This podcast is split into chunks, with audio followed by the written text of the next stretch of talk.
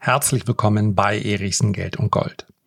Nachdem mir diese Fragen doch regelmäßig gestellt werden, möchte ich heute darüber sprechen, wie ich mich vorbereite auf den Great Reset, die neue Weltordnung oder das Lastenausgleichsgesetz. Anschnallen bitte, das ist starker Tobak. So, die heutige Folge habe ich eine Zeit lang vor mir hergeschoben, aber wie eben schon gesagt, man kann sich nicht die ganze Zeit wegducken. Und ich bekomme nun mal regelmäßig Fragen zu Dingen wie dem Great Reset, der neuen Weltordnung und dem Lastenausgleich, beziehungsweise dem Lastenausgleichsgesetz. Hatten wir ja schon mal, werden wir gleich drüber sprechen.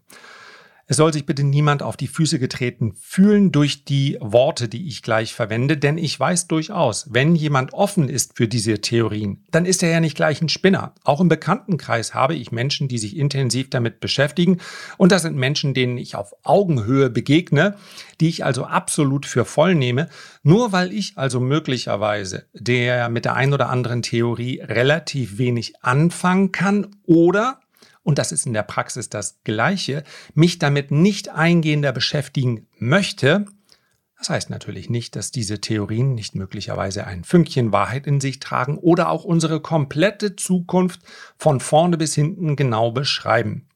Eine Verschwörungstheorie ist ja erst einmal von einer ganz normalen Theorie, die sich mit zukünftigen Entwicklungen beschäftigt, relativ schwer zu unterscheiden. Es ist eine Deuteutung. Das sind die Verschwörer und das sind die Menschen, die die Zukunft so sehen, wie sie ist. Es ist alles eine Erwartungshaltung. Verschwörer bzw. Verschwörungstheorien kennzeichnen sich dann oft dadurch, dass eine bestimmte Gruppe von Menschen, die möglicherweise in anderen Umständen schon mal auffällig geworden ist, sich dann zusammentut.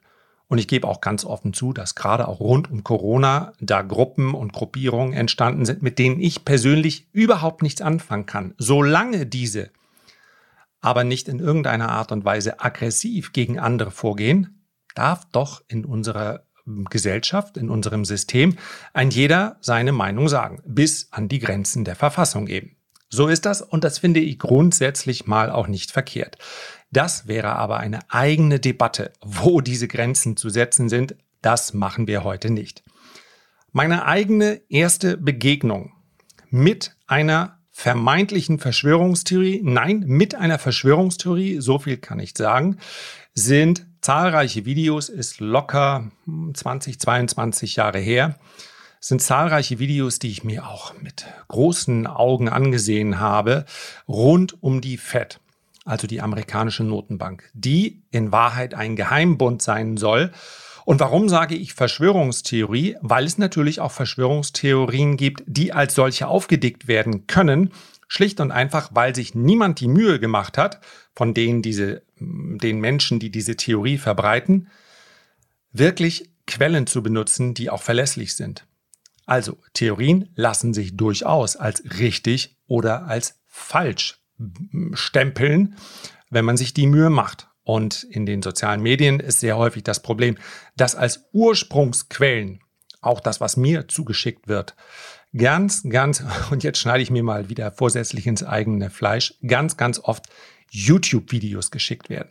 Ja, das sind natürlich keine geeigneten Originalquellen. Wenn irgendjemand ein Video über eine Verschwörungstheorie macht und sagt, oh, das ist die Quelle. Nee, das ist eben nicht die Quelle, das ist ja bereits eine Interpretation.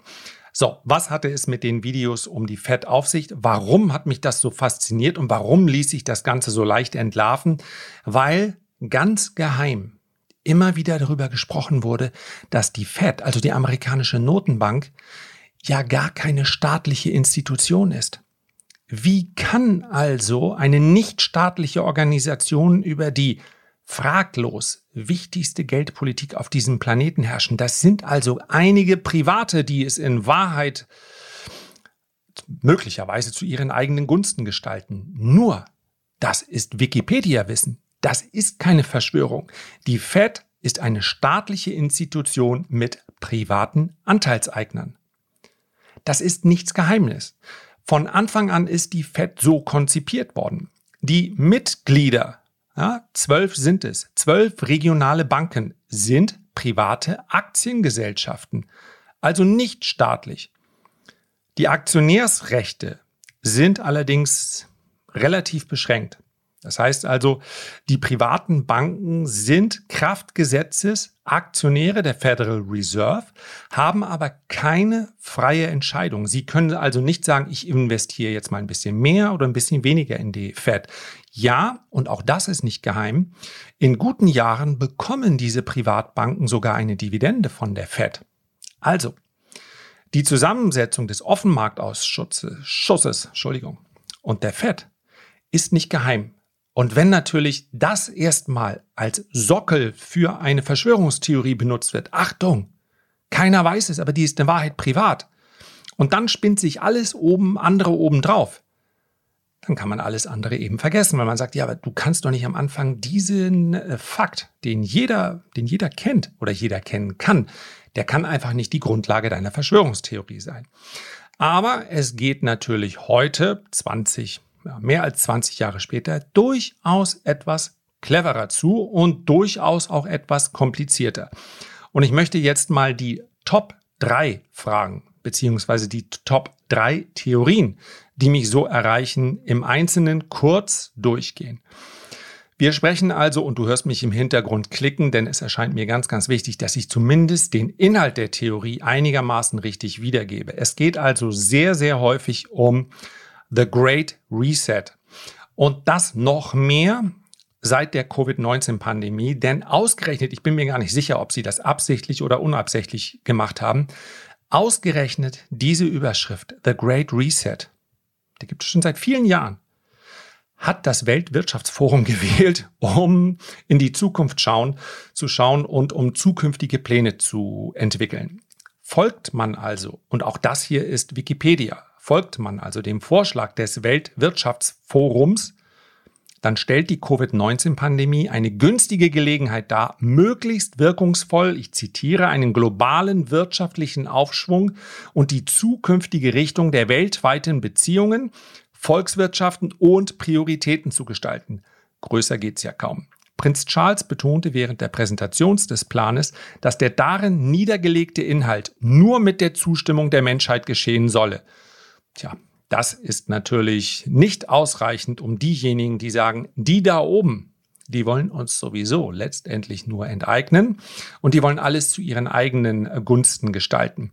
Also ich, ich weiß wirklich nicht, und das ist das, das ist wirklich die Geschichte, die mich am meisten beschäftigt hat, ob sie es einfach nicht wussten, dass dieser Begriff The Great Reset, ja, also wenn du schon eine im Geheimbund irgendetwas beschließt, dann machst du doch nicht die Überschrift drüber, die alle anderen für eine Verschwörungstheorie verwenden. Ich weiß es wirklich nicht. Also, sie waren alle vertreten in Davos natürlich und haben dann über den Great Reset gesprochen. Aber der Great Reset bedeutet für viele etwas anderes. Es gibt diese Verschwörungstheorie und ihr werdet es möglicherweise, weil es sehr aktuell war, in den letzten Monaten mitbekommen haben.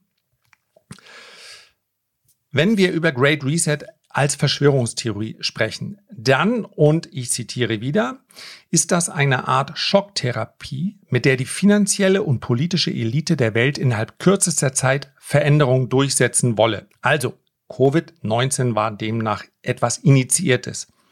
Und dazu haben die Eliten ganz offensichtlich in diesem Jahr den passenden Partner gefunden, das neue Coronavirus. Die Eliten würden ihre Selbstsucht hinter der vorgeschobenen Sorge, so heißt es, um das gesundheitliche Wohl der Bevölkerung verstecken. Eine absurd anmutende Verdrehung der Tatsachen. Tatsächlich geht es also darum, dass die Welt grundlegend neu geordnet werden soll und entsprechend dahingehend verändert, dass die großen Konzerne noch mehr Macht bekommen und der Neoliberalismus noch stärker wird. Rund um diese Theorien gibt es auch viele äh, Protagonisten, die ich jetzt namentlich nicht nennen möchte, schlicht und einfach deshalb, weil ich mir den Stress erspare. Denn es geht mir nicht um diese Theorie, es geht mir nicht um die Verschwörungstheorien, sondern ich möchte am Ende darauf eingehen, wie gehe ich ganz persönlich damit um. Soweit also zum Great Reset. Dann kommen wir zur neuen Weltordnung. Die gibt es als Theorie schon etwas länger.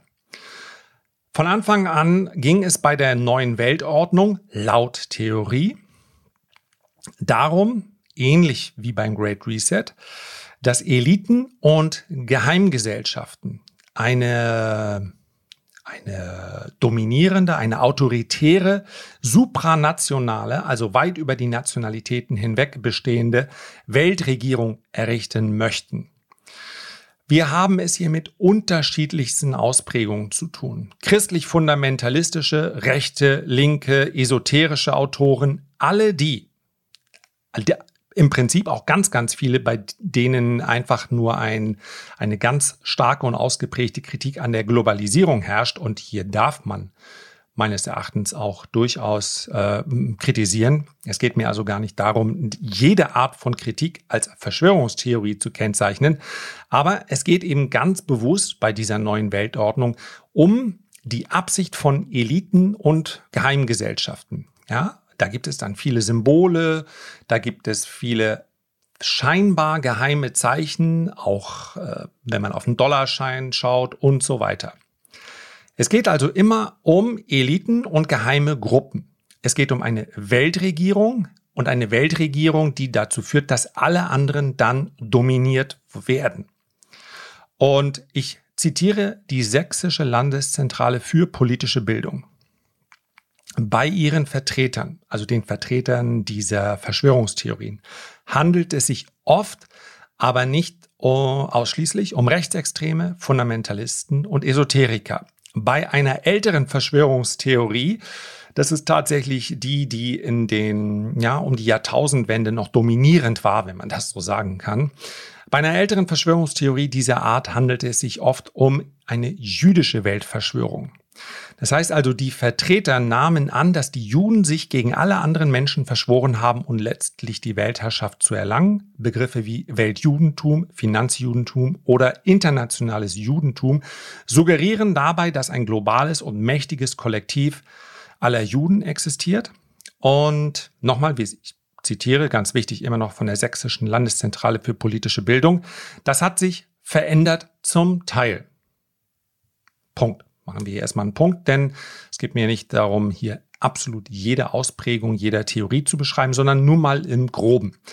Und drittens, vielleicht ist auch der ein oder andere, der mir genau diese Begriffe geschrieben hat, in diesem Moment geradezu erschrocken, weil er sagt, damit habe ich ja nun wahrlich nichts zu tun. Ja, das ist aber das, was drüber steht. Und wenn jemand einem anderen Menschen diesen Begriff zuruft, neue Weltordnung, Vielleicht hat er was ganz anderes im Kopf. Umso wichtiger glaube ich aber, es ist wichtig, äh, es ist ähm, von entscheidender Bedeutung, wie kommt das an? Ich meine vielleicht etwas harmloses wie, naja, neue Weltordnung, was könnte das bedeuten? Die Amerikaner und die Chinesen und vielleicht noch die Russen, die teilen sich dann die Welt so ein bisschen untereinander auf. Wir leben alle, nur äh, möglicherweise wird dann halt der Einfluss dieser ähm, dieser Nationen, die ja jetzt schon eine ganz klar dominierende Stellung haben, der wird dann noch größer. Vielleicht versteht man das darunter. Und wenn man dann hört, es könnte dabei auch um eine jüdische Weltverschwörung gehen, dann würde man sich von diesem Begriff vielleicht leicht und weit distanzieren. Deswegen diese kleine Einordnung und du merkst schon, es hat einen Grund, warum ich mich um die heutige Folge ein klein wenig drücken wollte. Dritter Punkt, und das ist der, den wir bereits kennengelernt haben, ist, das Lastenausgleichsgesetz. Das Gesetz über den Lastenausgleich vom 14. August 1952 hatte zum Ziel, Deutschen, die infolge des Zweiten Weltkrieges und seinen Nachwirkungen Vermögensschäden oder besondere andere Nachteile erlitten hatten, eine finanzielle Entschädigung zu gewähren. Lastenausgleich können beanspruchen durch direkte Kriegseinwirkungen, zum Beispiel durch Bomben oder andere Waffen Geschädigte, Spätheimkehrer und die Leute, die Verluste erlitten hatten durch Vertreibung, durch ähm, Flucht und so weiter. Währungsreform 1948. Die Grundidee von einem Lastenausgleich, also diejenigen, die kaum Schaden erlitten haben durch den Zweiten Weltkrieg, etwas zu belasten und andere, die einen großen Schaden hatten, den entsprechend dann etwas gut zu schreiben. Diese Grundidee ist ja nicht völlig abwegig. Heute meint jemand natürlich unter Lastenausgleichgesetz, okay, wir haben einen enormen Schuldenberg, den hatten wir vor Covid-19 schon, nach Covid-19 ist er noch viel, viel höher. Also wird eine Regierung möglicherweise kommen, sei sie nun ja, sei es nun eine deutsche Regierung oder sei es eine Entscheidung aus Brüssel und wird sagen, Zwangsabgaben auf eure Familie. Habe ich Familie gesagt? Oh Gott, oh Gott. Eigentlich müsste ich nochmal komplett neu machen. Nein, auf eure Immobilien natürlich. Zwangsabgaben auf die Familie. Was soll das sein? Da haben wir eine neue Theorie. Zwangsabgaben auf eure Immobilien. Denn mit Immobilien, der Name sagt es schon, komme ich in der Regel nicht weg. Ich bin registriert. Also ist es am einfachsten, da zuzugreifen. Kann ich das ausschließen, ja, dass die Abgaben auf Immobilien steigen? Nein. Bei Immobilienbesitzern weiß man in der Regel, ist noch etwas zu holen. Insofern ist das für mich noch nicht mal eine Verschwörungstheorie. Es kann durchaus sein, dass die Grundsteuern beispielsweise dann steigen. Dass es nochmal Lastenausgleichsgesetz heißt, das halte ich für unwahrscheinlich. Aber das ist noch am ehesten etwas, wo ich mitgehe und sage, ja, kann ich nicht ausschließen. Derzeit sieht es nicht danach aus. Derzeit bewegen wir uns eher in Richtung Modern Money Theory, die da letztendlich sagt, ihr könnt ruhig Schulden machen. Schulden sind nichts Schlimmes, solange auf der anderen Seite Erträge stehen. Und der Gedanke, irgendwo streichen wir Nullen weg, der ist natürlich auch in der Modern Money Theory so nicht vorgesehen. Aber es ist eine gänzlich andere Richtung der Geldpolitik. Derzeit sieht es nicht nach höheren Abgaben aus. Aber das ist natürlich etwas, was sich ändern kann und die Immobilienabgaben sind in den letzten Jahren ja schon deutlich gestiegen. Ich würde also hier bei Lastenausgleich mal das Ganze in Anführungszeichen nur als Verschwörungstheorie sehen. So, wie stehe ich nun persönlich dazu? Ich stehe persönlich dazu gar nicht. Und zwar deshalb, weil ich natürlich nicht blind durch die Welt laufe. Das heißt, ich höre sehr interessiert zu. Manchmal bleibe ich auch an einer Theorie hängen. Manchmal im privaten Raum spreche ich selbstverständlich auch mit jemandem darüber. Aber bei all diesen Theorien gibt es einen dominierenden Gedanken. Und dieser dominierende Gedanke lautet, ich werde von anderen fremdbestimmt, reguliert, unterdrückt. Und ich halte allein diesen Gedanken für einen ungesunden. Das heißt also, die Freiheit des Menschen, die ja unantastbar ist, die möchte ich mir erhalten. Und das ist eine Art von Geisteshaltung. Wenn ich mich nämlich permanent dominiert fühle, wenn ich sage, ich muss dies, ich muss das, ich muss das, und das ist tatsächlich so. Manchmal wünschte ich mir natürlich auch, lass mich mit all dem zufrieden, ich gebe hier alles auf, ich nehme nur noch meine Hütte am See in Alaska und ich kümmere mich um mich selbst und der Rest kann mir gestohlen bleiben. Ja, meine Frau darf gerne mit. Einen Hund brauche ich wahrscheinlich auch, wenn ich in der Hütte im Wald lebe. Und die Kinder dürfen mich regelmäßig besuchen. Mit Freunden spreche ich auch mal, aber sonst nichts. Einfach gar nichts. Einfach nur Stille. Niemand sagt mir, was ich tun soll. Ja, den Gedanken habe ich auch manchmal. Aber ich möchte nicht, dass es ein dominierender Gedanke, Gedanke in meinem Leben wird, dass ich fremdbestimmt sein soll. Und ich habe dieses Gefühl, wenn ich morgens aufstehe, auch nicht, dass ich fremdbestimmt bin. Bei all diesen Theorien geht es aber genau darum. Da ist oben ein Marionettenspieler und der lässt mich tanzen nach seiner Vorstellung. Das heißt also, es ist für mich einfach ungesund, wenn ich mich solchen Theorien hingeben würde. Und mein grundsätzliches Menschenbild möchte ich positiv halten. Ich glaube nicht, dass Niedertracht die vorherrschende Eigenschaft der Menschen ist. Zumal bei all diesen Theorien, bei dieser Betrachtung es immer Menschen sind, mit denen, mit denen wir in der Regel keinen Kontakt haben. Ich glaube, die allermeisten werden sagen, ja, in meinem Umfeld, in meinem Freundeskreis, ja sogar in meinem weiten Bekanntenkreis, da sind solche Menschen nicht. Es gibt immer mal ein paar, wo man sagt, oh Gott, den muss ich jetzt auch nicht jeden Tag sehen. Aber gut, das gehört dazu. Aber ansonsten treffe ich Menschen mit vernünftigen Ansichten.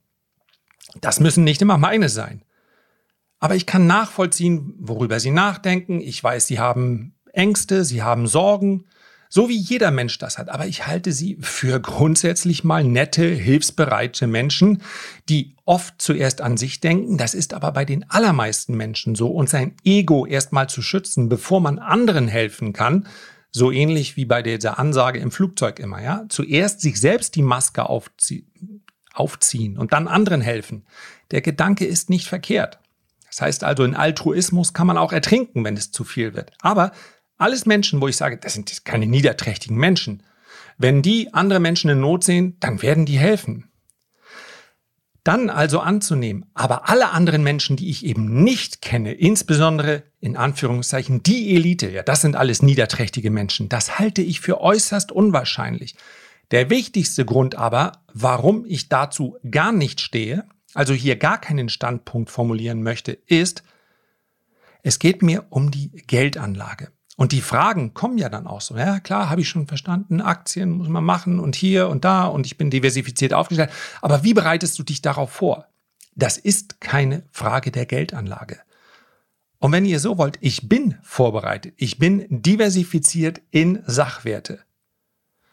In Aktien, in Immobilien, in Edelmetalle, in Bitcoin, ja, und so ein paar kleinere Sachwerte, die aber in der Vermögensaufstellung keine ganz große Rolle spielen.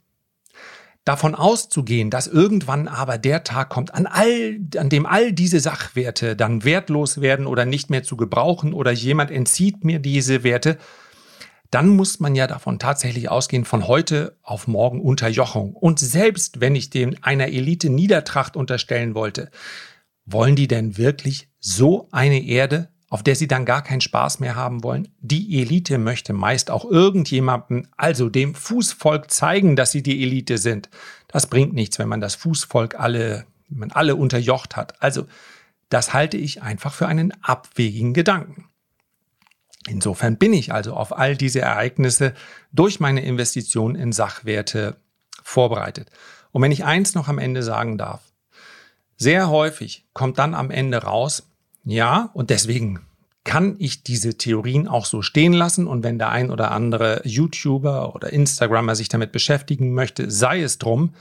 Aber wenn es dann um ganz besonders exklusive Empfehlungen geht, wie, ja, ja, ja, ja, das ist dir Aktien viel zu unsicher. Nimm lieber Streuobstwiesen und Ackerland.